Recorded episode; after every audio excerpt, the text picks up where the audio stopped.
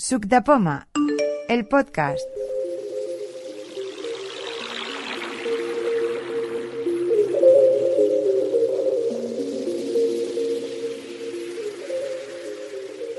Bienvenidos a la quedada de febrero. Eh, hecha esta vez cambiado, hemos cambiado la hora. Pensábamos para cambiarlo más adelante que facilite la hora y empezamos a las 5. En no se nota eso. Bueno, sí, sí. Pero, pero es para, para, para personas que no han acudido y que vengan a acudir en próximas quedadas que sepan que a partir de ahora serán a las 5, salvo que el tiempo no lo impida y la autoridad lo permita. ¿Quién tengo a mi derecha? Vale, no dices tu nombre, lo digo yo. Ah, sí, Eres sí, Juan Núñez. Ah, sí, sí. Vale. No No, no, no, yo empiezo, yo soy el último en hablar, el primero es la persona de la ¿Cómo te derecha. presentas? Venga. Me presento. Venga, soy Juan Núñez y como novedad os la enseñaré un multímetro digital, accesible. Si hay alguien que está interesado en hacer cosas de electrónica, pues es una cosa bastante ¿Se interesante. conecta al teléfono? ¿Es Bluetooth? Se conecta al teléfono, es Bluetooth, es accesible.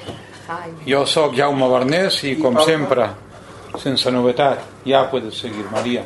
Eh, sí, soy María. Pues ya me ha presentado él. Hoy viene muy amable. Pues, hala. María Pérez. Águeda Suárez y sin novedad. Yo soy Chari. Xavi. Chari, bienvenida, bien retornada. Salut, ¿Qué tal? José Pedreira Nogueira. Sí. ¿Alguna novedad? No, Aparte de ser nuevo, nuevo en el taller, nuevo en, en su... ninguna, ninguna. Da, pues lo siguiente. Sigo con el mismo móvil. Robustiano igual que estaba. A ver si hay alguna aplicación que se quite la fonía. Ay, eso ya más complicado. Jaime Franco sin novedad. Bueno, perdón. Lucía yo, como sin estamos en novedad un grupo de tampoco. ciegos, os perdono, pero me habéis saltado. Juanma y A ver, espera, espera, que nos hemos saltado alguien. Venga, venga, Un venga. ciego rancio se saltaba a una persona. Venga. Yo soy Lola, soy nueva en el grupo y por eso pues no lo habéis tenido en cuenta. Dolores Eh. Sanz. Sí, exacto. Hombre, Dolores ¿qué Sanz, tal? que el otro día es nueva en la lista, nueva en el... Correo. El en correo. la comunidad y que trae una pregunta que además yo me he preparado gracias a Juan Núñez que me ha ayudado. Para eso estamos. ¿Dónde estábamos? En mí, creo. En mí. Sí, Venga, sí. mí, ¿cómo te llamas? Mi se llama Lucía, que ya lo dijo antes. Yo soy Juanma y también sin novedad. Yo soy Carmen Soler y, y traigo un adaptador hub para iPad. Un adaptador hub para iPad, qué interesante suena. ¿Y eso para qué es? Un hub es de Para una luego, conexión a muchos. Ah, Pero bueno. hub básicamente significa de uno a muchos. Sí, cuatro. sin novedad. Tampoco sin novedad, Pedro Sánchez sin novedad. tampoco. Pedro Sánchez ha pactado con Esquerra y con todos a la vez. También es un hub, pero de política. Y yo, Chávez Iscar, sin novedad mm, y nada, nuevo en el frente. Y yo Tere Codina sin novedad.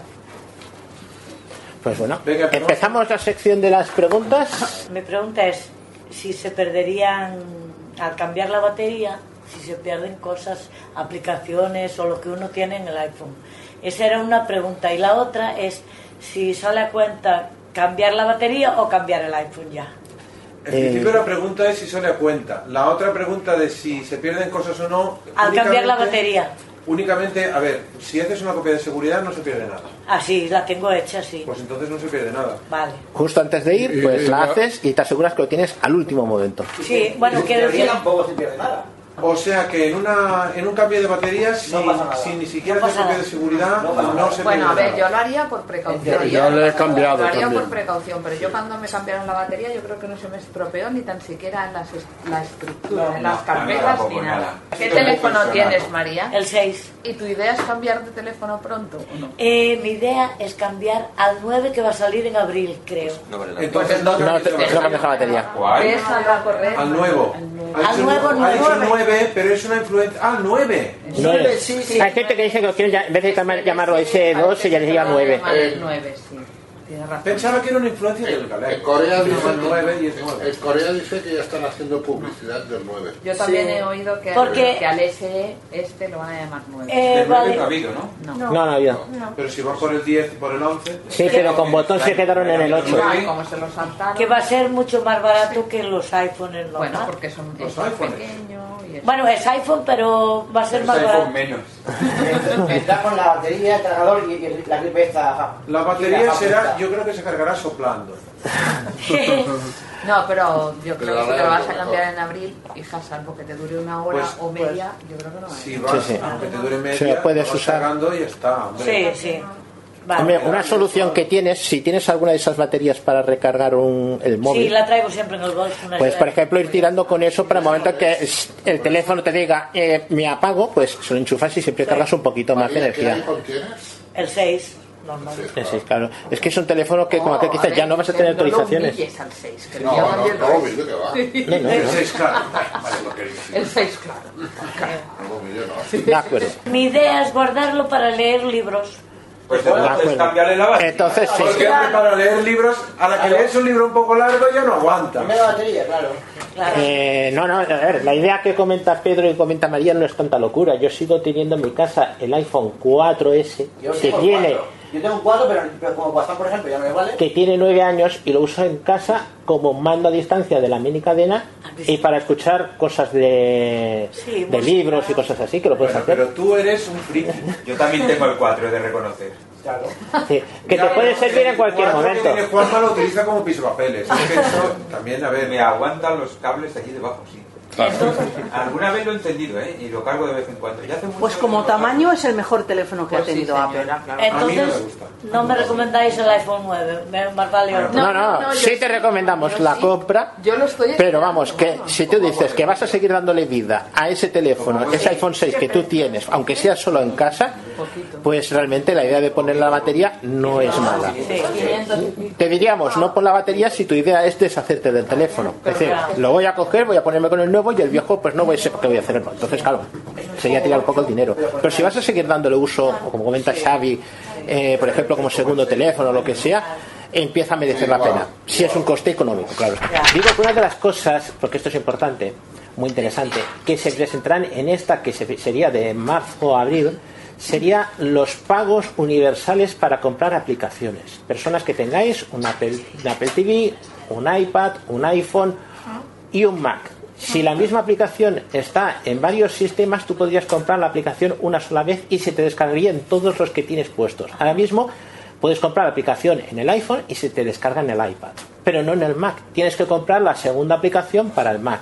Hay gente que tiene una gratuita y la otra de pago, pero la idea es que será opcional para el desarrollador. Eso Será ahora mismo, ahora mismo está puesta, no, por defecto está ya puesto, ¿eh?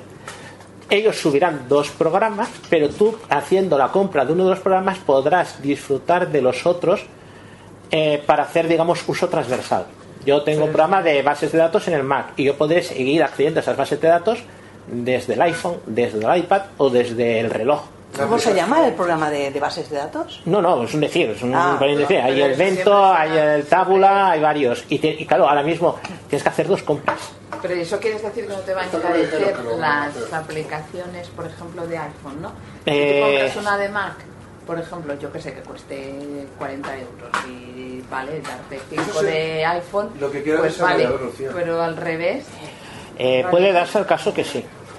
También es posible que eso depende del desarrollador, qué es lo que quiere hacer. Pero, por ejemplo, tú quieres comprar Twitterific y tú has de comprar Twitterific para iPhone y Twitterific para Mac. Tienes que comprarte dos aplicaciones y has de sumarlas. A ver, ya, pero Eh, de esta manera dices, oye, si yo quiero usar Twitterific en el Esto- iPhone o en el iMac, en el iMac, en el Mac, Claro, pero si tú compras, por ejemplo, Pero el eso solo de depende- iPhone cuesta, yo qué sé, 3 euros y en el Mac ya te puedes utilizar la gratuita o puedes utilizar. esto va en un sea. sentido, Lucía. Y Lucía y a todo el mundo. Esto va en el sentido de que ahora existe una posibilidad a la hora de desarrollar que yo no conozco demasiado, aunque le he estado echando un vistazo por encima, que se llama Catalyst. Es una porquería. ¿Por qué? las aplicaciones en Catalyst no son precisamente accesibles. ¿eh? Twitter lo ha hecho eso y es una caca. Yo tuve Twitter para Mac que estaba en migrada de, de iPad, creo, ¿Mm? y la, la tuve instalada, creo que fueron 5 o 10 minutos. No, no, Bueno, Catalyst es una herramienta de desarrollo, eh, es una modalidad de desarrollo dentro de, de Xcode que permite aprovechar la misma, el mismo desarrollo para todas las plataformas de Mac, o sea, para Apple TV, para iPhone. eh, la- los que la habéis probado decís que no salen aplicaciones accesibles. Eh, Yo no sé, un segundo, yo no sé si eso es culpa de Catalyst o no sé si es culpa de que no han implementado los elementos correspondientes de accesibilidad. Según dijo Jonathan, Ah, vale. era lo primero. Vale, vale, vale. Es una mi- Fal- Faltaban, faltaban Vale, vale, yo no lo Es un, mixto de, es un mixto de dos cosas. Es decir, tú puedes hacer como lo que ellos te están diciendo, es que le das al botón de Catalyst y ya tienes la aplicación para Mac. Lo que tienes es una aplicación de iPad flotando en el escritorio de Mac y eso no es accesible. Hay que trabajarla, hay que poner una barra de menús, que en el iPad no la tienes, pero en el Mac sí, unos accesos para manejarlo todo desde el teclado y entre estas cosas entra de VoiceOver. Una curiosidad, por ejemplo, fue que el primer experimento que hicieron con Catalyst, antes de sacarlo al público, fue en Mojave con notas de voz, que apareció para Mac. Y las primeras versiones de notas de voz eh, se colgaba, desaparecía la aplicación, no era accesible. Hoy en día, Notas de voz es una aplicación en Mac que se puede usar perfectamente. ¿Que la han traído con Catalyst? Sí. ¿Que necesita un trabajo añadido? También. Entonces aquí depende mucho de que el desarrollador decida, yo el código principal, que es lo grueso que he hecho yo, el principal del trabajo, ya me lo pasa. Lo que tengo que preocuparme es en que cuadrar las cosas para adaptarlo al entorno exacto del Mac. Pero eso sin Catalyst ya lo puedes hacer tanto con Swift, que es el propio lenguaje de programación, o sea que la- la- el código fuerte, la gran parte de Sí. Swift, lo que está por detrás ya lo puedes aprovechar y en, y en SwiftUI, que es donde desarrollas el, el interfaz de usuario, también lo puedes aprovechar. No es lo mismo que Catalyst, porque en Catalyst en teoría puedes aprovecharlo todo para hacer Sí. las dos aplicaciones, la misma aplicación para los dos lados, pero sí que puedes mm, desarrollar gran parte de la aplicación para las dos. Pero es que la interfaz de, de iPad es más parecido a lo de Mac que la interfaz de iPhone. Si tú llevaras a través de Catalyst una aplicación de iPhone, quedaría un horror, porque sería una lista de cosas.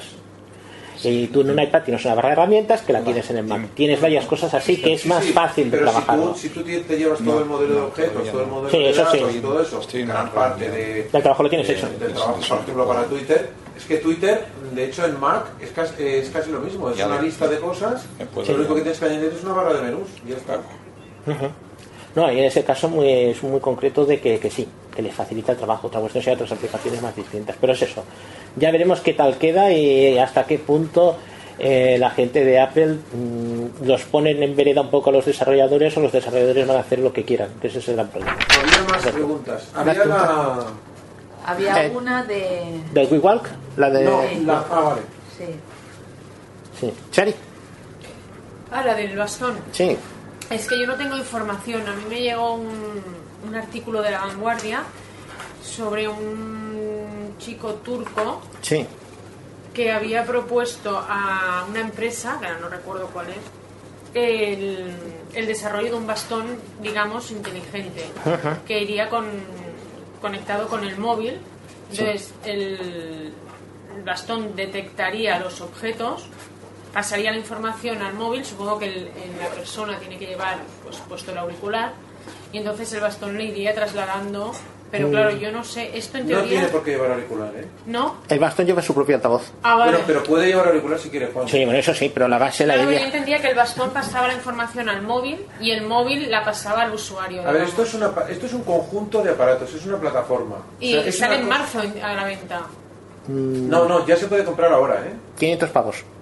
Dólares, ¿no? Yo- Sí, en dólares, en dólares 499. Ya se puede comprar Vale. ahora. Ah, pensaba que no. Pensaba que era en marzo. el señor estará aquí en Barcelona a finales de febrero. ¿Y vosotros habéis contactado con él? ¿O la 11 o algo así? No, no, viene al Mobile World Congress. Ay, vaya. Viene, pero entonces... Vale, pero entonces, ¿viene a hacer una, una demostración o Mm. tenéis más info de esto? ¿La 11 tiene más información? Porque yo lo digo porque sería interesante como, como grupo que alguien lo pudiera probar. Si, es, si vale la pena o no vale la pena, no sé. sí. A ver, de momento podemos hablar lo que sabemos y si se puede contactar con él y hacer una prueba, pues lo, mm, lo intentaremos para todo, para todo el mundo que quiera y pueda. Yo no sé si se podrá intentar, o sea, no sé si se podrá eh, hacer una prueba para todo el mundo. Si se hace una prueba, cuanta más gente pueda probarlo, mejor. Ah, bueno, sí. Ya que el señor viene, pues se puede intentar a ver qué disponibilidad tiene para, para que todo el mundo lo vea. Mm, si tiene poca disponibilidad, pues se hace una... Una tarde se hace una tarde, o se hace un artículo para el podcast, o se hace una prueba para el YouTube, o se hace un Claro. demo para los que puedan, o se hace por orden de, yo qué sé, un sorteo o lo que sea. Ajá. Y si hay un fin de semana, pues se apuntan 20 o los que puedan. Yo lo que he visto... Si no hay nada, pues nada. Y si no hay nada, pues nada, que es muy probablemente lo que se le hace una entrevista y punto y se acabó. Pero hombre, aprovechando que viene, pues yo creo que a él le interesará que la gente lo conozca y pueda... De momento es un aparato que está, que se coloca encima de un bastón, que del bastón lo tienes que comprar tú. No, no, es bastón entero, es empuñadura. Hay una demo eh, de Flying Life en YouTube, un hombre que hace una revisión con el bastón en la mano Sí, yo lo he visto. durante 13 minutos y el bastón originalmente viene con unos con, con los tramos, los cinco tramos plegables, seis, no sé ¿Tú lo puedes colocar encima de cualquier bastón? Eh, no, lo que pasa es que eso está todo embebido en la empuñadura, con lo cual si dices yo quiero cambiar lo que son los tramos por los míos, viene con una colección de adaptadores, tú pones el adaptador que te corresponda y pones tus tramos, y entonces el bastón pasa a ser mitad la empuñadura del bulk y la otra mitad los tramos que tú has puesto. Por ejemplo, para ajustar la medida o lo que sea. Él viene con unos básicos para que tú puedas empezar a usarlo, que no es la empuñadura sola. La idea es que sea todo entero, eh, bueno, la idea no, es lo que han hecho, porque ya está hecho. Todo entero una pieza. Tiene, eh, se parece mucho a la idea de una Sunu Band montada en la empuñadura de un bastón. Porque tiene dos botones, uno es encendido apagado, otro es para no sé qué de comunicaciones. Tiene un touchpad que te permite manejar la aplicación en el teléfono. Vas a estar obligado a llevar el teléfono, más el bastón sin teléfono. mm, El uso que tiene es el de un bastón normal. Claro. Todas las funciones no las tiene. ¿Qué hace? Ellos han lanzado al estilo de la Sunuban. Jaime puede comentar qué tal funciona. eh, poder hacer Una aplicaciones. pulsera que una cosa similar. Se hizo una pulsera por ultrasonidos. Ah, vale, vale. Entonces, eh, con el touchpad tú puedes manejar esa aplicación del teléfono, no vas a manejar el teléfono, pues para decir, oye, quiero marcar un sitio, quiero que me oriente, quiero que... mm, varias funciones que tiene. Y entonces esa aplicación va conectada, por un lado, con Google Maps, para que Google Maps te vaya diciendo giro a giro, Claro. Es decir, eh, no te va a decir las intersecciones, al menos que Google Maps las haga, que ahora mismo que yo sepa, me parece Sí, que no. Google Maps ahora las hace. Ah, ¿ya las hace? Y Google Maps además ahora te guía por realidad aumentada. Google Maps ahora es una maravilla. Pues entonces lo, lo que tenga Google Maps, tú lo oyes a través del bastón. El bastón tiene eh, vibra, cuando encuentra un obstáculo vibra el bastón y luego tiene su altavoz para que tú oigas incluso notificaciones a través del altavoz de, digamos, del bastón. O sea, que Es- tú vas haciendo un escándalo por la calle. no, no, no, puedes quitar, puedes desconectarlo, ¿eh? Dice, por ejemplo, como ha comentado antes Xavi, vas con tus auriculares y ya está. Pero la cosa, idea... Juan, ¿tú lo has visto funcionar en el YouTube? Pues, ¿Tú has visto En el YouTube mm, lo ponen en marcha, lo ponen en marcha encima de una mesa, se oye la vibración porque vibra encima de una mesa, pero aquello prueba de decir en calle no lo han hecho. Eh, lo que dicen de los obstáculos, que son ultrasonidos, que eso lo hace el propio bastón, tiene un sensor de ultrasonidos, está orientado aproximadamente hacia arriba. No sé si serán uno o tres. Yo es me que acuerdo. te lo digo por una cosa que sería interesante que lo miráramos también.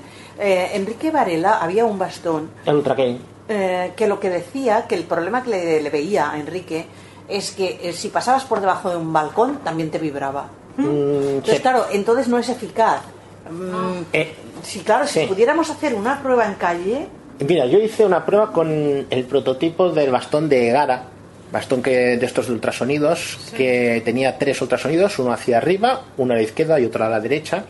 Eh, lo hicieron en la Universidad de Eche y la empresa Bidon Segara, y se hizo la prueba aquí en, eh, en la 11 también. Entonces, eh, ellos una de las cosas que sabían importante era que tú podías ajustar la sensibilidad del bastón. Es decir, tú podías ponerle que fuera, mm, tenía un modo paseo, un modo eh, caminar y un uso diario, una cosa así. Tú podías ajustarlo de tal manera que lo que comenta Teresa, de que si pasabas debajo de un balcón suena, tú dijeras, no, yo no quiero tanta precisión, quiero que me bajes el rango, la distancia. Y entonces se podía ajustar, al menos el de Gara se podía ajustar. Este de Ultra King no sé si se estaría podía bien, ajustar, no. estaría muy bien hacer Yo lo probé La y única había manera es hacer pruebas en calle. y había cosas, hicimos pruebas, por ejemplo, aquí en paralelo hay un par de, de terrazas de estas que tienen un toldo y hicimos la prueba que en el toldo tienen colgando una maceta con sus plantas. Y a mí me caía a la altura de la cabeza. Hicimos la prueba y detectó la maceta. Sí, sí, sin problemas. Luego eh, se hicieron las pruebas abajo en el, de- eh, en el polideportivo, en la sala que hay abajo. Se pusieron una serie de andamios y, por ejemplo, una barra que pincha al frente, no la detectó. Con el peligro que tiene. Bueno, es que muchas veces no... A ver, era un prototipo, ¿eh? Sí, sí. Sé que luego, eh, más, eh, en su momento ellos tenían la idea de que eh, tú pudieras programar el bastón. Tuvieras varios programas y uno de ellos fuese personalizable. Por ejemplo, eh, habían probado el bastón, me parece que era en Sabadell en Terrassa. Las calles son muy, muy estrechitas. Y ellos habían hecho el bastón con la idea de Elche, que todos son casas bajas y calles anchas. ¿Qué sucedía? Que el bastón daba problemas de detectar cosas porque tenía a 20 centímetros un coche y a otros 20 centímetros la pared. Entonces ellos buscaban que se pudiera ajustar y el de Gara se podía ajustar. Salió al mercado por 300 y algo, pero le he perdido la vista. Ya no sé si se vende o no se vende. Pero son bastones igualmente de ir dando bandazos Sí, sí, sí, sí, sí. a los lados. Sí, sí, sí. Es un bastón normal, lo que pasa es que tiene esta parte tecnológica. Y este, el bebag, lo que vibra, que es el puño del El puño, puño, ¿ves? vibra el puño y vibra bastante, ¿eh? Es que el problema de lo que vibran los puños es cuando vas manejando el bastón por un, por un suelo que es rugoso, Sí. el mismo vibración del bastón te enmascara la vibración del, del- Es igual, Eh, tú puedes llevar auriculares y te informa igual y vibra. Ah, sí. Sí, sí. La vibración te digo porque lo puso en la mesa y sonaba encima de la mesa una barbaridad. Es decir, la vibración tiene que ser intensa para que la detectes. Hombre, yo creo que la vibración no se puede confundir El- con el uso normal del No lo sé. El Egara, el Egara lo que habían hecho de solución era que el bastón llevaba una especie de pulsera o muñequera que tú te la ponías en la muñeca y lo que vibraba no era el bastón, sino que era la pulsera.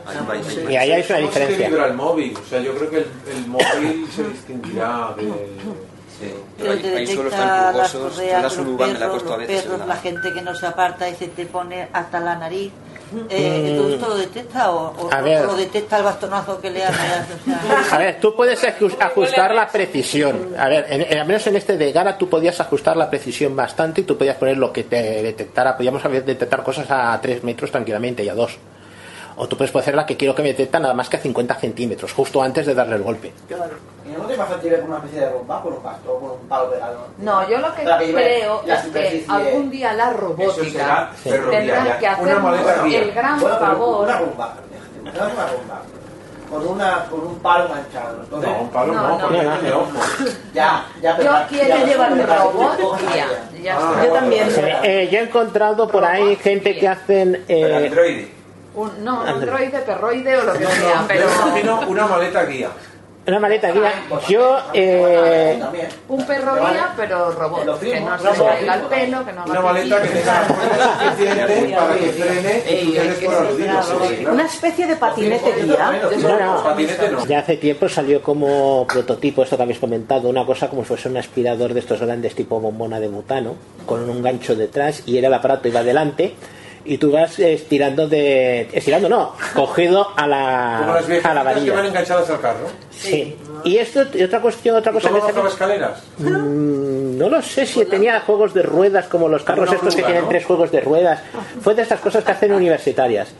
Y otra cosa que salió hace ya mucho tiempo ¿Eran en el- universitarios o eran universitarios también? eran universitarios, universitarias, estudios, proyectos, mm, ¿cómo se dicen? Tesinas, eh, que hacían algo para pues pasar el para, para hacer ¿Y fin de había, curso. perdón, había antídoto contra la? No, no.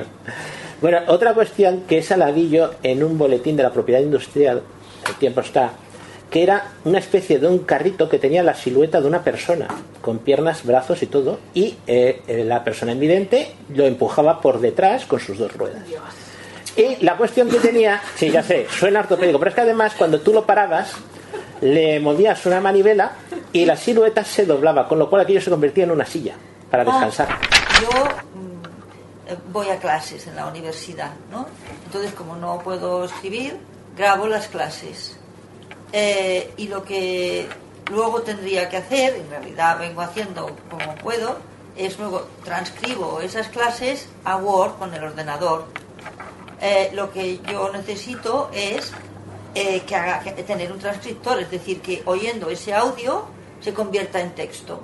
Esa es la cuestión.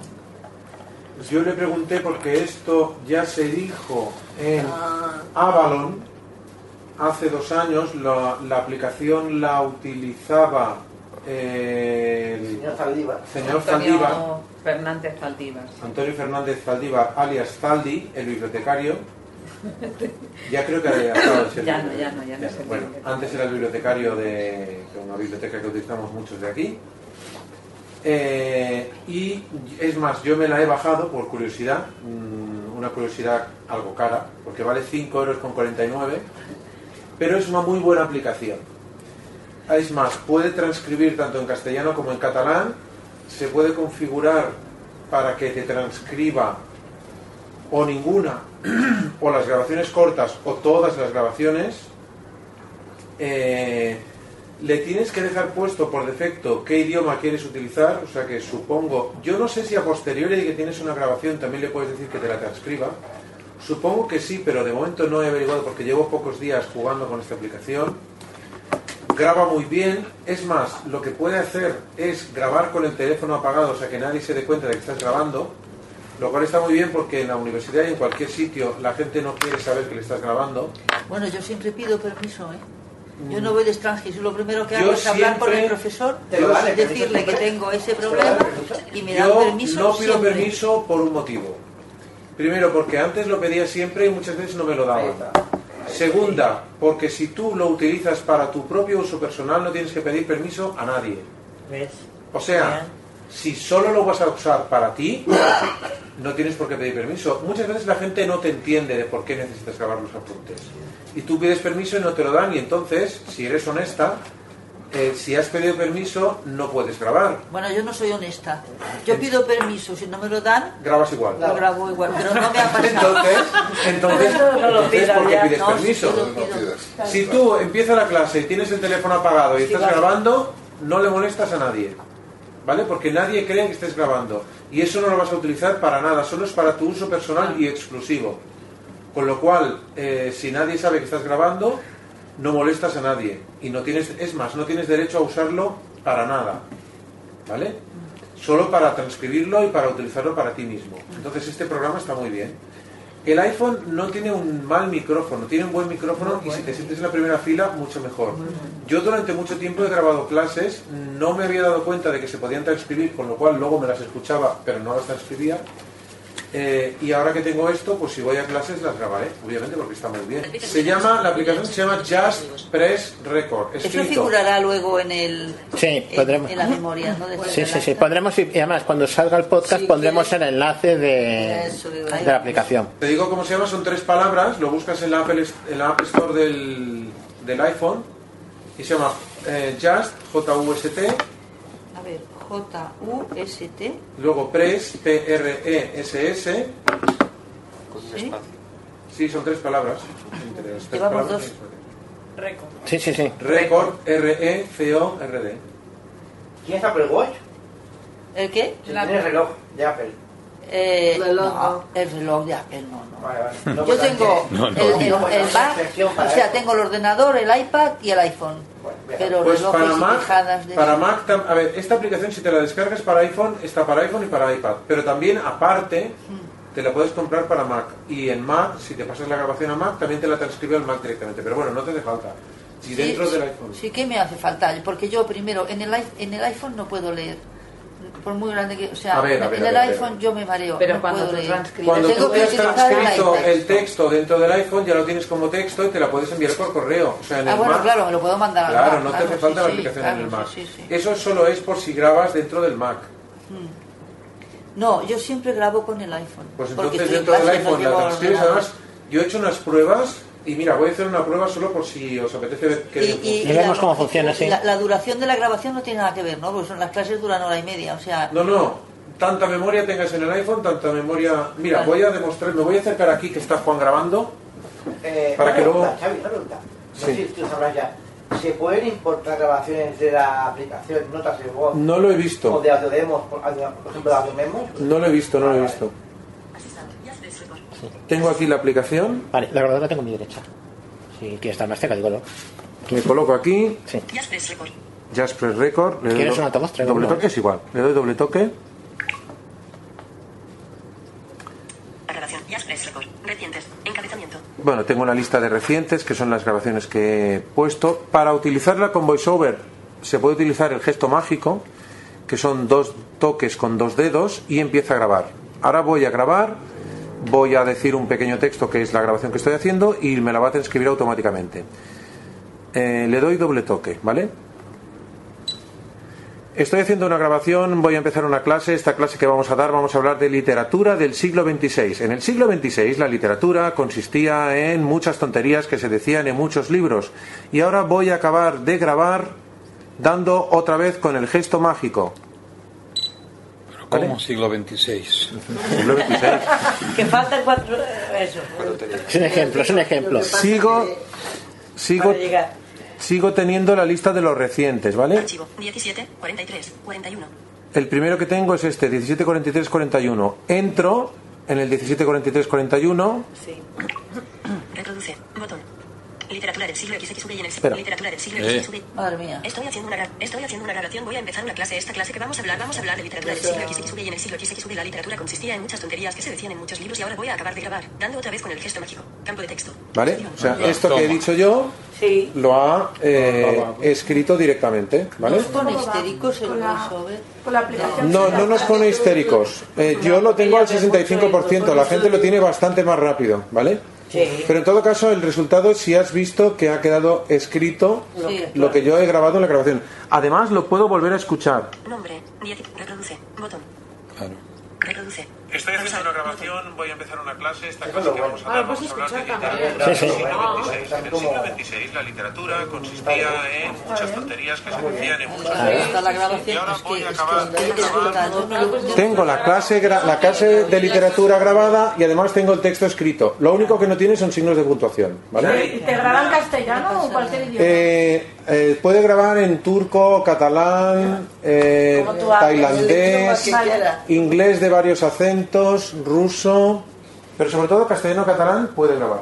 Xavi, tengo la sensación de que el texto lo ha transcrito más deprisa que lo que tienes tú el iPhone. ¿Puede ser porque hayas hablado deprisa? No, No, de la no, velocidad que que lo tiene el móvil así. Hemos visto la velocidad. No es la velocidad del móvil lo que tiene. Sí. Sí.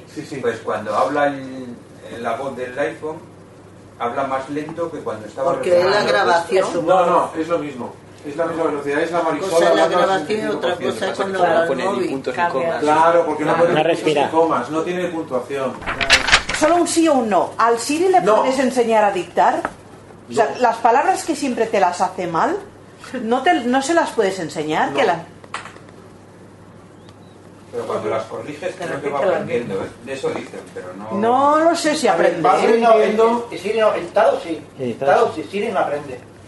A ver, eh, el Siri iba aprendiendo porque tenía un grupo de, de voyeurs, de, de escucheurs, écouteurs, que iban eh, cotilleando las conversaciones. Pero hasta ahora, primero, depende de si tú das tu autorización o no para que te escuchen. Y segunda, que todo esto, como se armó la gran zapatista con Apple y tal, que escuchaban, eh, pues ha disminuido mucho. Apple, Apple va aprendiendo, o sea, el Siri va aprendiendo en general, pero no de ti. De hecho, hay un apartado en algún sitio Sí, de- sí. que dice: si borras esto, Sí. Siri perderá todos los conocimientos sobre tus particularidades. Pero. Siri de tus particularidades no aprende. Aprende, o sea, No, pero hay una de cosa- todas las personas. Hay una cosa en tu iPhone, en el tuyo, en el, o sea, en el de cada uno nuestro, que ahora no me acuerdo dónde está en apuntes, pero no me acuerdo dónde Sí, es, pero no aprende- que si lo borras, lo dejas como de, de nuevo y está mm, peor para... Ajustes de privacidad. Pero es que son tus ajustes. Son tus ajustes a tu acento. Sí, sí, son. A ver, pero Juanma, Siri no aprende de ti. No, yo no digo que aprenda de ti, digo que dentro de tu iPhone tiene un fichero, que si lo borras, queda mucho más... eh, No, no, es que Siri no se te desajusta. Siri lo único que aprende de ti son con las cinco frases que te pregunta al principio, que dice que le digas, oye Siri, Siri di no sé qué, son cinco frases que te dice al principio. Es las únicas cinco cosas que te dice, que te pide para acostumbrarse a ti. Pero aparte de eso, yo tengo entendido, si no me equivoco, que luego ya no aprende más de ti. Yo te digo eso, que sé que hay unos mm, ficheros dentro del iPhone que se pueden borrar que dejan a Siri sin como de origen. Pero, pero lo que decimos es que aprende para el desarrollo, per- el desarrollo general del sistema. Pero a ver, Teresa está hablando de una palabra, ¿no? Sí, al dictado. O sea, sí, hay palabras Ah, pero ya no hablas de Siri entonces. Hablas del dictado, que es distinto. Dictado sí, dictado sí que aprende sobre ti. Si tú le escribes una palabra, Estamos hablando es que no estás hablando de lo mismo. No, pero es que Teresa, que es la que... Sí, está yo, yo, he yo quería decir el dictado. Ah, entonces ya no, no hablamos de Siri. Pues venga, va. Hablamos del dictado. Sí que aprende. El dictado, primero, hay dos tipos de dictado.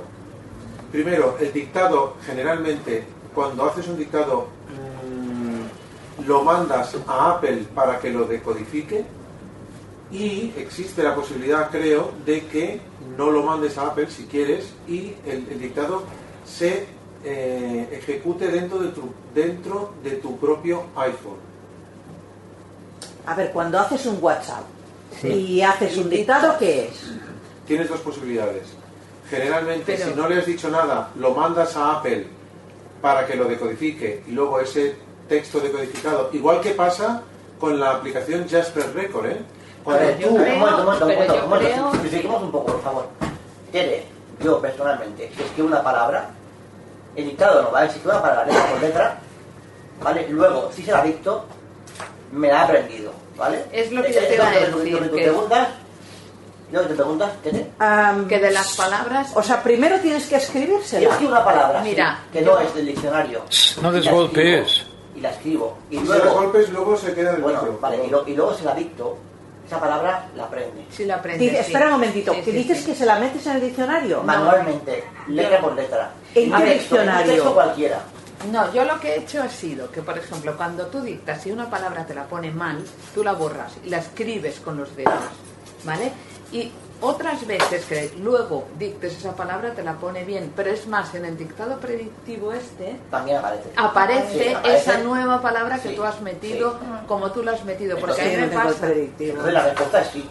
Claro, entonces yo veo que hay palabras que yo voy poniendo, poniendo, poniendo, que porque a lo mejor yo las uso más veces o lo que sea, me las va sugiriendo más mm, que antes a lo mejor no me lo Eso es sugería porque y no tenéis el dictado dentro del iPhone. No lo sabemos, Xavi. Apple. No sabemos, Xavi, pero funciona. puedes configurar. Bueno, vale, pero por defecto viene así. Por defecto, como está en el iPhone, por defecto, por defecto viene No, así. vosotros tampoco O sea, tenéis vosotros no funciona así. mucha experiencia A porque a tener solo usáis así. el dictado en castellano. Bueno, No es verdad. No, no, no, no. No, no. ¿eh? Eh, No, vale. hoy en día en catalán eh, a veces se pega la pizza audio. No, No, no, no, no, yo todo lo he castigo, ¿eh? Funciona perfectamente. Pero es que además no, es- es verdad, yo es que lo utilizo veces. incluso en inglés. a, veces, inglés va muy bien también. a, veces, a veces, si tú tienes el teclado en catalán, a veces te escribe en castellano. No, a mí no. Eh, a mí, me ha ¿Sabéis pasado al revés. pasa eso? ¿Sabéis por qué pasa eso? Si tienes el teclado en catalán y te escribe en castellano, es porque a veces estás escribiendo en castellano con el teclado en catalán. Y eso, hombre, ya te digo yo que sí. No, porque yo lo compruebo siempre, eh, porque el teclado catalán, eh, hay la C marcada, en castellano está la N. Entonces, si tú tienes la C marcada, tienes que escribir en catalán perfectamente. No, no, es que Escribe en castellano son las seis. Y falla porque yo dicto mucho Bueno, y sé que la falla. respuesta era sí. Ahora, es un, un problema que toqueteando la tecla de catalán-castellano, luego vuelve a escribir bien, pero falla. Cuando dentro de general teclado hay una opción que se llama activar dictado. Activado. activar dictado activado, ¿vale? Yo lo tengo activado y debajo pone Idiomas de dictado. Idiomas de dictado que yo tengo español e inglés. Puedes utilizar dictado en inglés y español cuando no estés conectado a internet. Tengo esos dos activados Para cuando no estás para cuando no estoy conectado a internet, lo cual me, obli- me ha obligado a bajar una serie de contenidos de la Apple y ocupa memoria, ¿eh? o sea, ocupa memoria del teléfono, ¿vale? Dentro de general teclado, ¿vale? Con lo del multímetro, ¿no? Eh, personas que habíais tocado un poquito de electricidad, de electrónica, uno de los aparatos mm, que suele ser eh, más necesarios es un multímetro, un polímetro para medir tensiones, intensidades, resistencias. Eh, yo he llegado a tener tres en casa y ahora realmente no los puedo usar ninguno porque todos son visuales. Los hay de aguja, los hay digitales con su pantallita digital. La cuestión es que ya en la última digo, tiene que haber alguna solución. Y busqué y me encontré eh, que, comprando en Amazon, claro está, eh, hay multímetros con conexión puerto serie y lo último que hay son multímetros con conexión Bluetooth. Bueno, esto es simplemente para mirar si unas pilas recargables están cargadas o no, también sirve, ¿no? Sí, también te puede servir porque te va a dar la tensión de las pilas. Pero esto principalmente está pensado, por ejemplo, eh, medir la continuidad en un cable, eh, medir eh, una frecuencia, te lo mide el aparato. Todas estas cosas siempre ha sido una cosa que la tienes que mirar por pantalla. Y con un multímetro por Bluetooth puedes usar una aplicación. Y las aplicaciones de estos tipos de multímetros, cada multímetro lleva una aplicación distinta, eso hay que decirlo, no son genéricas, eh, son muy accesibles por dos cosas. Primero, porque están pensadas para que tú uses el multímetro desde donde no llegas al multímetro. Imagínate, tienes un multímetro, vamos a poner un caso de un técnico debajo de una máquina y él lo puede estar mirando desde fuera. Y segundo, que pueda usar el multímetro sin tener que mirar la pantalla, simplemente a viva voz. Es decir, por esa razón, prácticamente la mayoría de aplicaciones son, si no 100% accesibles, son muy accesibles. Yo comento, este aparato, la marca, mm, puede ser cualquiera, ¿eh? yo no recomiendo este en concreto, Vaya hombre. no, he de decir, porque la aplicación es muy seca. La aplicación, eh, ahora enseñaré la aplicación de otro multímetro que está mucho mejor, lo digo por eso. Este yo lo compré porque me había muchas cosas que tenía bien, el precio era contenido, no llega a 50 euros. Y, y en una de las de los comentarios había un comentario de una persona, de un cliente del Reino Unido que decía que era una persona ciega y lo usaba bien. O sea, yo al menos de estas cosas me medio fío. La aplicación, hay que decirlo, cuando se enseña la otra vais a ver que no hay color, pero se puede usar todo perfectamente. Lo primero que tengo que hacer es arrancar. El multímetro tiene una serie de botones para hacer funciones especiales y luego tiene una rosca, el típico como si fuesen las lavadoras antiguas, un selector en medio que es para selectar la seleccionar la función, voy a decir selectar. Si lo quiero tensión continua, si lo quiero tensión alterna, si quiero alguna cuestión. Lo pongo en marcha con la primera, cojo, eh, arranco el botón de Bluetooth en el multímetro y ahora abro la aplicación y lo conecto. Un segundito. Carpeta compras. No. 3, tela 3, página 3 de 6, página 4 de 6, página 5 de 6, carpeta idiomas, Vale. 7 apps, páginas EAS y PDF, Vale, EAS y PDF, multimeter, carpeta tester, Vale. 3 apps, multimeterble, multimeter Bluetooth, Vale. multimeterble, es esta. horizontal, Vale, hay que poner horizontal. seleccionado, A1, seleccionado, ¿Veis? A1, Los botones lo que he hecho es tosco en el sentido de que D, me voy aquí al D, lo selecciono, Hacen de vice, en Sonuban S, H, Mul, 8 C, aquí coge todas las cosas que son Bluetooth, he encontrado a Sonoban de, de Jaime, ¿Ve? Sonuban S, ¿Ve? Ahí está. 1908 de 4, Mul, 8 C, 15 de 4, Mul, 12 de CDA, Mul, C, 4, Mul, CD, CD 50, Mul, 95 de Mul, F 29 Un segundo. Mul, C 4 de Hay 40, dos BCM, Sonobans, ¿eh? 65.700, Ah, puede ser, puede ser. Aquí está. BDM se llama, ¿no? 65.000, Y ahora tengo el multímetro arrancado. Funciona con la pantalla horizontal. Si yo me muevo, esta es la marca, Delete, botón, DC, DC1, al 1, botón, Eh, segundo. DC1, al 1, Morinfo, puedes conectar varios aparatos. Y si a uno es el que tengo puesto, pues tienes dos o tres. No. al 1, DC, Max 1, DC1, No, 1, Select 1, B1, Page 1, GC1, AC1, botón, Offline, AB1, segundo. G1, seleccionado, A1, D, botón, 359, MV, Vale. FMV Auto, DC, MV autos, autorrango, se puede ajustar si quieres milivoltios o lo que tú quieras, ¿no? Te está diciendo que está ahora mismo, mismo midiendo corriente continua, MV, son milivoltios, 358.9, y esto es una corriente em, de, de piloto que tiene, que es la única cosa que yo le he encontrado de este aparato, que tiene una corriente, eh, una tensión que siempre da un número, no te da un cero absoluto. Luego cuando midas sí mide bien, pero si lo dejas en vacío te da un algo, una desviación de la aguja. Es algo un pelín desagradable. Si yo lo cojo y me voy a otro botón que hay aquí, botón, seleccionado, A1, Vale. bot- G1, botón, altavoz, ha hecho altavoz. Si yo cojo, le doy a este botón, seleccionado, 357.2 millivolts. me va diciendo la, la medida continua. Si tienes que mirarlo. O lo puedes pensar. Puedes grabar medidas y puedes, por ejemplo, vamos a hacer una prueba muy sencilla. Si yo cojo, lo cambio la rueda, no sé dónde lo he puesto exactamente, voy a averiguarlo. seleccionado, A1, D, botón, 0.0, HZ, Hercios, fun- en función de hercios. Dentro de cada opción de la ruleta puedes coger varias funciones, es decir, si yo quiero los hercios cambiarlos de un rango a otro o quiero otras funciones, por ejemplo, eh, medir continuidad que se hace con la opción de resistencia, pues eh, lo puedes hacer. Pero voy a hacer una cosa que es práctica, aunque yo lo veo poca utilidad. 0.00 D. Seleccionado. A ver, Práctica, pero poco útil. 0000 HFE. no, HSFE para medir. eh, HF manual. Delete. Vale. Manual. vale, temperatura. Esto viene con una sonda de temperatura. Ah, vale. Eh, sonda de temperatura entre menos 40 grados y 1000 grados. Por ejemplo, alguien que tenga un horno, un horno de, de cerámica, usan estos aparatos. Voy a ponerle la sonda. Vale, Grados Celsius. vale, 0026. vale.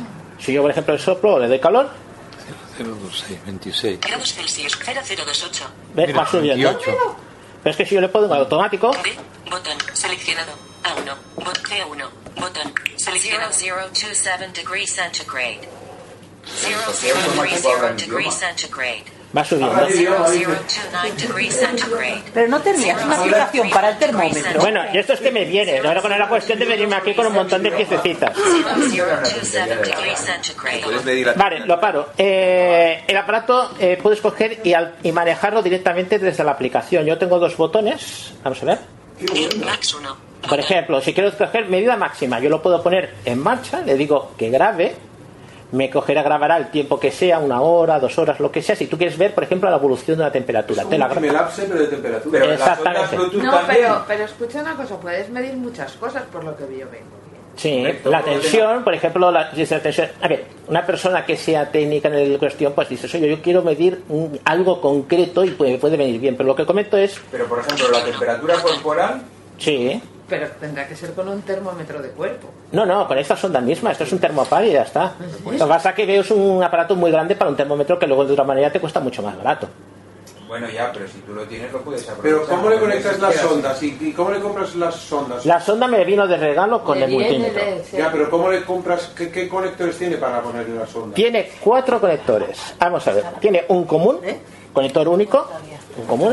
¿De qué tipo es? Eh, es enchufable, es un enchufe, es el típico de, de- para puntos normales de. Pero va a pasar. Xavi. Vale, vale. Vale, entonces tienes un común, tienes uno para medidas de tensiones, ohmios y amperaje. Sí.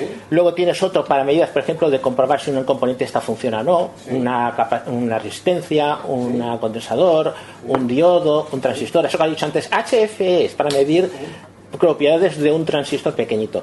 Y luego tiene eh, otro más de 20 amperios, que es, por ejemplo, para medir eh, electricidad de alta potencia. Por ejemplo, que se quieres averiguar Pues que... sí, 20 amperios. Eso es lo que te coloca el fontanero cuando o sea, el electricista cuando viene a casa Sí. a mirar los, los ICPs y todo eso. Exactamente. Pero lo Pues- tienes que meter dentro del enchufe. Sí, sí, se tiene que Oh, enchufar. Tienes que no iba a meter nada. A ver, a ver, pasa? esto está pensado para una persona Miedo. técnica, pero está pensado para una persona técnica, se puede manejar. Meter muchas cosas dentro del enchufe. Sí, vuela a tu casa a lo mejor. Eh, vamos a El enchufe ver. del ICP, Teresa, ya no del enchufe normal, sino del enchufe de, de- de donde viene la electricidad de Endesa. Bueno, bueno. A ver, yo he estado ahora mismo moviendo la ruleta para hacer mover funciones, la- hemos estado moviendo la ruleta del, del digamos, de, del multímetro, pero dentro de la ruleta tienes funciones especiales. Por ejemplo, si lo coges en resistencia, te puede medir eh, un sensor de continuidad, te suena un pitido cuando hay continuidad en un sitio, o puedes medirte eh, cosas especiales. Esto puedes hacerlo con el botón del multímetro, que no es accesible, o lo puedes hacer directamente con la aplicación. Solo hay dos botones en el multímetro que no son accesibles. Uno, el botón del Bluetooth, es obvio, desde el teléfono no puedes encender el Bluetooth del multímetro, y la dos que tiene una retroiluminación, botón que se enciende la pantallita, no tiene más secreto.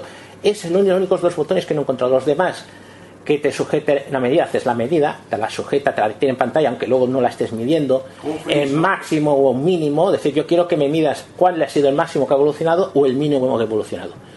Y yo, por ejemplo, Face 1. Botón. Range 1. eso es para meter- cambiar el rango, si lo quieres manual automático, Select 1. y yo en Select Select 1. le cambio AB1. CO. Selección D. 008. Grados Fahrenheit. ¿Veis? Y ha cambiado, he seleccionado que quiero grados Fahrenheit, según lo que sea. Eh, esto daría para mucho, pero es casa más técnica. Si queréis que os comente, vamos a ver Vertical. qué es lo que os he dicho.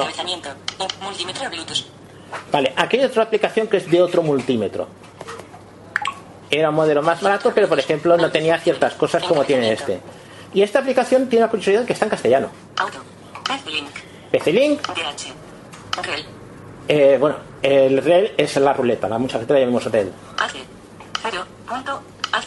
Corriente alterna, está puesto en corriente altera, alterna. Pero vale para el tuyo. No, no vale para el mío, vale para otro de la competencia, pero te dice si es un porcente- por ciento de servicio. Estos son los botones que tienen multímetro, pero los tienes en pantalla. HFE. HF es para medir. con- el HF estaba en el otro. ¿Y qué más está en castellano que en inglés? eh, bueno, pero Confírmeme. Grados de fe. para medir grados, los ajustes los estás haciendo en pantalla. En vez de hacerlo en la ruleta, lo estás haciendo en pantalla. ¿Creéis está en idioma? V mayúscula. A mayúscula. ¿Ves? V mayúscula. V mayúscula, extensión, A mayúscula. A mayúscula es amplio. Esa. Datos. Por ejemplo, datos. Pues, datos. Tú quieres ver los datos, puedes desmarcarle la hora, el inicio, cosa que en la otra se puede hacer, pero es mucho más difícil. Aquí está en castellano. Los datos, como los quieres recoger. 3 de 4. Gráfica. Pestaña. Los datos, una vez recogidos, puedes tener gráfica en pantalla.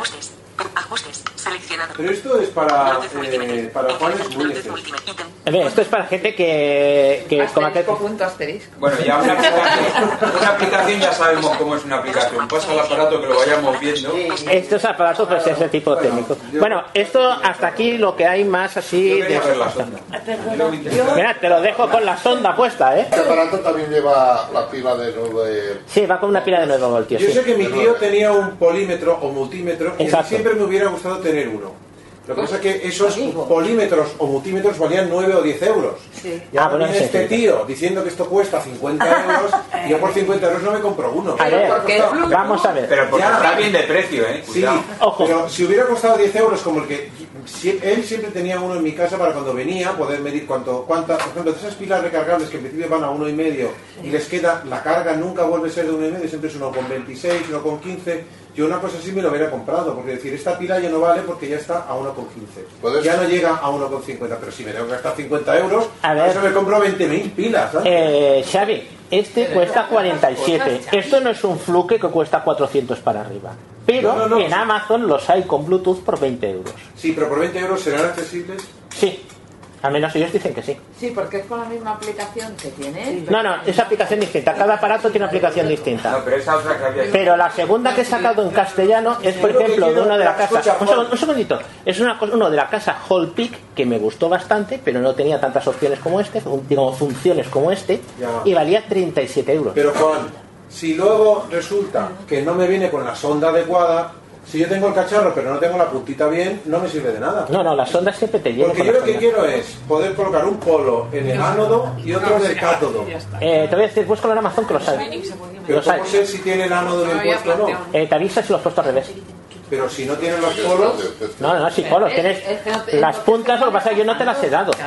No, porque con este, tal como se lo han enviado a Juan, no podría medir la... Que sí, que tiene ahí las dos puntas. Toma, las Teresa, puntas. pásale las puntas. Las dos puntas. Pásale las dos puntas. A mí me está conectado para medir, te- eh, medir la sonda de temperatura. temperatura. Pero tú tienes ahora ahí las dos puntas. Tienes las Las puntas normales. puntas que van al tester. Sí, las tienen por ahí eh, Xavi. Van con los mismos agujeros, ¿no? No, van con el agujeros eh, los dos de la derecha. Ah, hay dos agujeros más a la derecha. Sí, hay cuatro agujeros en total. Ah, vale. Tienes ocupados dos con la sonda de temperatura. Vale, estos dos no son solamente para, Exacto. para la sonda, ¿no? Eh, para esa sonda, para medir diodos, que viene con un adaptador que traigo aquí, no saco adaptador porque es una tontería. Eh, viene, eh, depende qué quieres medir, seleccionas, Pero tienes un- dos agujeros, uno a la derecha otro a la izquierda, ¿no? eh, quita la sonda. La sonda está enchufada. Sí, a dos. Pues sacas los dos y te quedarán uno, dos, tres y cuatro. Sí. Tienes que poner las, fun- la- las, pu- las puntas en el tercero y en el cuarto. En el tercero y en el cuarto. El tercero y el cuarto. Sí, si quieres medir tensión, tercero y cuarto. Ah, el tercero y cuarto, ah, vale. Depende que quieres medir, juegas No, con tensión, si quieres medir Pues, el voltaje. voltaje tercero y cuarto. Ah, vale. Vale, vale, vale.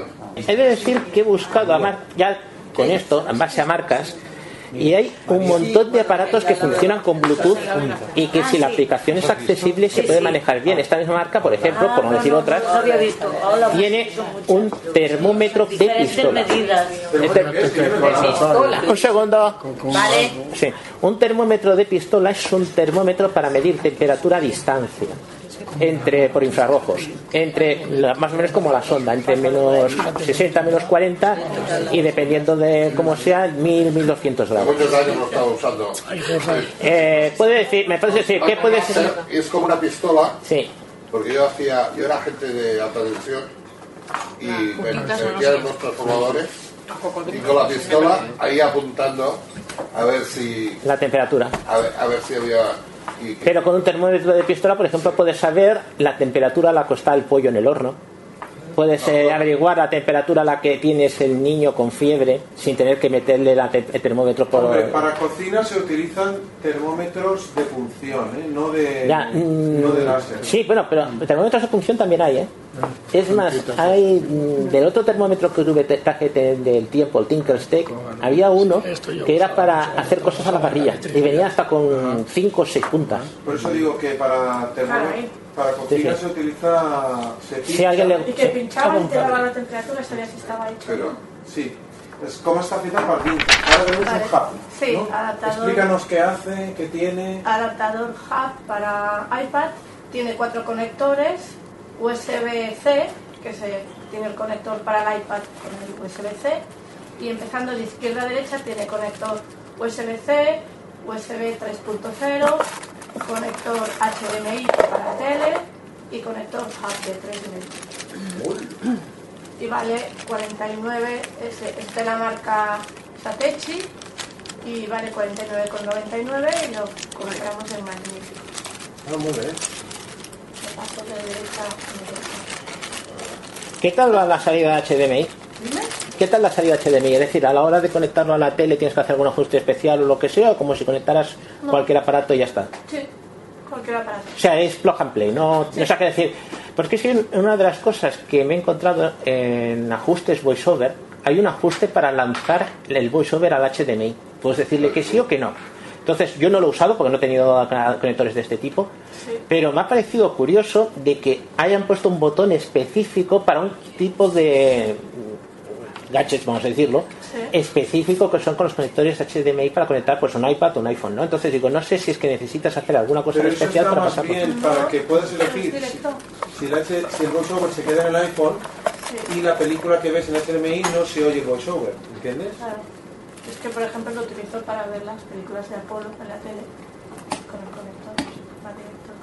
Guau, guapo, ¿eh? Entonces lo que haces es que el voiceover se queda en el iPhone Sí. y en el HDMI, que es- lo tienes conectado a la tele, ahí no se oye. Una pregunta, cuando lo conectas al iPad, visto que tiene eh, jack de 3,5 para auriculares, Sí. ¿te hace como el mío que te quita el sonido del iPad y te lo manda a los auriculares automáticamente? ¿O te deja decidirlo de alguna manera? Si no le conectas auriculares, no te lo quitará. No, no, el mío, el adaptador que yo traje eh, el, el mes pasado. Que como tengo el 11, de los auriculares no, no, es el no. No, no, pero en serio, tú tienes voiceover en el teléfono, lo estás oyendo, enchufas el aparato, te quita el voiceover del, tele, del iPad. Del, iPad? Del iPad. Pero una pregunta del iPad. Eh, el, el iPad tiene lector, o sea, tú tienes un texto, por ejemplo, un Word, y te lo lee. Sí. Pero, eh, pero sí, pero no se puede modificar esa voz, porque claro, lo hace con El reader. tal... Uno de los más aceptados que tenemos por aquí se llama VoiceStream Reader, que es el que te comenté el otro día la biblioteca. VoiceStream Reader, que vale unos. Ahora debe estar por 16 euros. ¿no? Bueno, a veces hay ofertas. A veces hay ofertas, sí. sí. No sé si ha En Navidad las- la hubo con la mitad, 7 euros. Sí, yo la cogí. Para Navidad suele estar a mitad de precio. Ah, y, pero eso está en, en, en, las, en los productos Store. de Apple, ¿no? O Sí, sea, sí, en la App Store. Hay uno que me hace que es gratuito, lo que pasa que tiene un pequeño detalle, que es Speech Central. Este es muy parecido, pues escoger voces y todo. El único problema es que mientras el Voice Reader, el Voice Dream Reader mm, usa las voces que tienes en tu teléfono y no tienes que tener conexión a internet, el Speech Central sí que necesitas conexión a internet. Porque lo que hace es mandar el texto trozo a trozo a un servidor y el servidor devuelve la voz. Con lo cual es como si estuvieras oyendo una emisora de radio que se está haciendo con tu texto. Pero Claro, mm, si estás en casa con wifi pues no tienes gran problema. que se gasten datos o no, pero si estás, por ejemplo, fuera de casa, que vas a gastar los datos del teléfono, eh, luego la factura puede ser importante. Si la aplicación es gratuita, pero, que ver, sepas si- que estás gastando datos. 10 euros no, o 15 euros no hay que- No, pero si por ejemplo es Voice Dream Reader, tienes la cuestión de que no necesitas conexión a internet. Funciona sin conexión, cosa que el otro no. Pero a ver, el Voice Dream Reader puede leer cualquier formato de documento, incluidos libros DAISY, que son los que los que tenemos en la 11. Eh, puedes poner marcas, puedes tenerlos por carpetas, puedes leer hasta libros en catalán. En el Voice Dream Reader puedes regular eh, la velocidad, la entonación, incluso eh, el, tamaño de la letra, por si quieres ir siguiendo el texto con la letra a la vez que lo escuchas. En- Eso se ajusta por ajustes, valga la redundancia. Eh, Eso haces en la aplicación Voice Dream Reader Ya, tienes los estamos ajustes. hablando de esa aplicación. Sí, de esa aplicación. Y hay una. Tienes ajustes de audio y ajustes de visualización.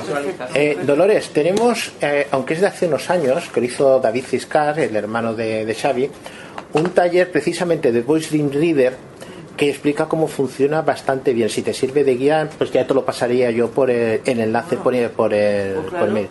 Te digo que, ¿cuándo se hizo ese taller? Lo menos hace dos o tres años. cuatro años. Sí, sí, mm, cambia mucho, pero la base, la base es la misma. Es decir, puedes saber perfectamente qué tal te podría ir o no, qué tal si, si te acepta o no.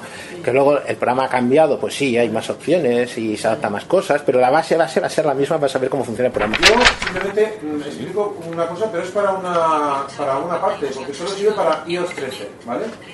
En iOS 12 no se puede hacer. Eh, sirve para cambiar de red. Hola, Fondo Norte. Sirve para cambiar de red Wi-Fi sin tener que ir a ajustes, ¿vale? Eh, yo, por ejemplo, tengo un router de estos mm, que tiene 2,4 y 5G. No sé si alguien más tiene estos routers. Sí, instalados. creo que eso ya es una vulgaridad, como otra cualquiera. Sí, pues eh, en- o en varios sitios donde tienes a lo mejor o estás en la red de la cafetería y entras en otra red, lo que sea. A veces no se, o sea, se desconecta de la red rápida y se pasa a la red lenta. Entonces, tú quieres volver a pasar a la red rápida otra vez. Hasta iOS 13 tenías que mm, ir hasta ajustes, entrar en wifi, buscar la red que quieres y volver a conectar. Ahora simplemente con ir al centro de control eh, puedes cambiar de red, lo cual implica no tener que salir de la aplicación donde estás, sino que simplemente cambias de red y vuelves a la aplicación. ¿Vale? Os lo explico rápidamente. Eh, ahora mismo, obviamente, no estamos. ¿Eh? Pon Sí. más volumen. ¿Quieres el altavoz? Ya. Yo ahora no estoy conectado a ninguna red wifi, ¿eh? pero simplemente lo que hay que hacer, bueno, voy a voy a desbloquear. Entramos en el centro de control haciendo, deslizando hacia abajo desde la parte eh, superior derecha, se oye el ruido este del clic, y lo que tenemos que hacer es hacer doble toque sostenido sobre el icono de wifi, ¿vale? Eh, Se abre el centro de control y hacemos doble toque sostenido sobre el icono de wifi. Datos móviles, Bluetooth, Wi-Fi, encendidos 534, conmutador, Bueno, hacemos doble toque sostenido se abre otra pantalla que tiene solo seis iconos que son estos. Avión, no. Datos móviles, sí encendidos 500, Bluetooth, sí. Mo- Ello, solo contacto, punto de acceso personal, no visible. Esta pantalla tiene solo seis iconos, ¿vale? Eh, con estos seis iconos, mm, si le damos un doble toque normal, se puede activar o desactivar cada una de estas, de estas seis cosas, ¿eh? el, modo, el modo datos, el wifi, el bluetooth, lo que sea. Como lo que queremos es elegir red, vamos a dar otro doble toque sostenido sobre wifi, ¿vale? Buscando, botón. Wi-Fi. Y nos sale una lista de las redes wifi. Impulso. HCMA. Botón. HB34 la serie Prime 209W. HB33 Oficial Branch. HB33 Yo sería bajo 700 y 4300. Vodafone 4004. Ajustes y Wi-Fi. Botón. Bueno, y nos sale un montón de redes wifi. En este caso elegiríamos la que quisiéramos. Yo no tengo ninguna credenciales sobre ninguna de estas redes wifi, por lo tanto no puedo entrar en ninguna, pero imaginemos que, HB33 Oficial Branch 451W. Botón. imaginemos que quiere entrar en esta. Es que no voy a entrar en ninguna porque realmente no tengo credenciales. Pero le doy doble toque Y ya, te, ya está bien. y ya está bien. ¿vale? Me está dentro la contraseña que no voy a poner porque no tengo. O sea, entrar en el centro de control, doble toque sobre Wi-Fi, entramos en una pantalla con seis iconos, iconos otro doble toque sos- sostenido sobre Wi-Fi y entramos en la lista. Y luego salimos otra vez a la pantalla. He visto que tienes un icono que es punto de acceso personal. Sí. Sí, pero eso lo tenemos todos, no yo. Sí, sí, sí. Sí, ese, es- ese es el, el modo punto de Punto acceso. de acceso personal es que el iPhone sirve como modem para acceder desde Ah, el Mac, compartir desde- internet. Que han cambiado de nombre. Eh, Xavi, una pequeña pregunta. ¿En esa lista salen todos los wifi que tienes alrededor? Porque yo una de las cosas que me he encontrado cuando a veces he querido detectar una wifi de un aparato, de lo que sea, es que la lista se me queda relativamente pequeña y hay sitios donde la lista puede ser que capte más de 20 wifi distintas. Y al En menos en el iPhone, en el iPhone me manda 8 o 10 y las otras pues ya no me las da. Es una lista que va cambiando, eh, se va refrescando cada 10 segundos. ¿eh? Sí, sí, pero es que es eso, que muchas veces, por ejemplo, cosas de domótica, he ido a ponerlo y te dice, conéctese la wifi del aparato y tienes que buscarla. Y la buscas, la buscas, la wifi Escucha, está ahí, pero al menos el iPhone a mí no me la... puedes dar a otra y Sí. ponerle tú el SSID, que eso es mucho más cómodo. En estos casos Sí, pero si tienes el 6D, que a veces es, por ejemplo, ser Smart Life, guion bajo y vete a saber qué más si detrás. quieres buscar una concreta, Exacto. eh, mejor tú buscas en el manual el SSID concreto y lo apuntas. Yo es lo que he hecho cuando quiero buscar, porque también es un problema que te salgan muchas, porque cuando te salen muchas, Sí, sí. Se refresca tan rápidamente que no te da tiempo con VoiceOver a buscarlo. Con la vista sí veces quedaría te tiempo. Amazon XXX. Si te salieran todos, que a mí a veces me ha pasado que me salen como 40 wifis, con el VoiceOver es imposible repasar esa lista hasta que se vuelve a refrescar, porque los 15 segundos que tardan en volverse a refrescar no me he dado tiempo a leerlas todas. Pero una cosa, ¿no te salen por proximidad o por cobertura? O sea, por No, nivel. al menos a mí no. Y Ah, yo me he encontrado no, con no salen por, no salen por, no sé por qué orden salen, por- desde luego por cobertura no, porque a veces me sale una con una, otra con tres, otra con dos, otra con Sí. cuatro. Salen mezcladas. Lo que el otro día me fue muy bien a mí es que a mi madre le instalaron un router nuevo y fui directamente a leer el código QR con la cámara del iPhone y directamente... mm, Va bien eso. Sí, sinceramente me ahorré poner las credenciales. Y así ya no te puedes conectar. Si es un- un, un router que tiene la de 5 y la de 2,4, va de puta madre, porque tienes los dos códigos.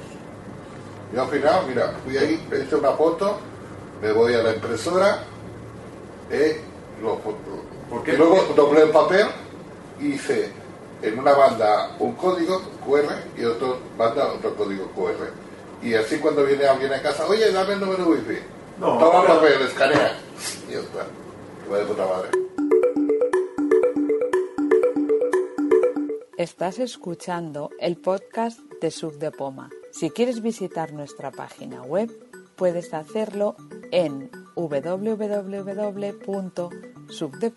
www.subdepoma.org. Allí podrás leer nuestros artículos, suscribirte a la lista de correo, suscribirte a nuestro podcast o a nuestro calendario de quedadas. Si quieres seguirnos en las redes sociales, puedes hacerlo en facebook.com barra sucpoma o en twitter arroba subdepoma guion bajo.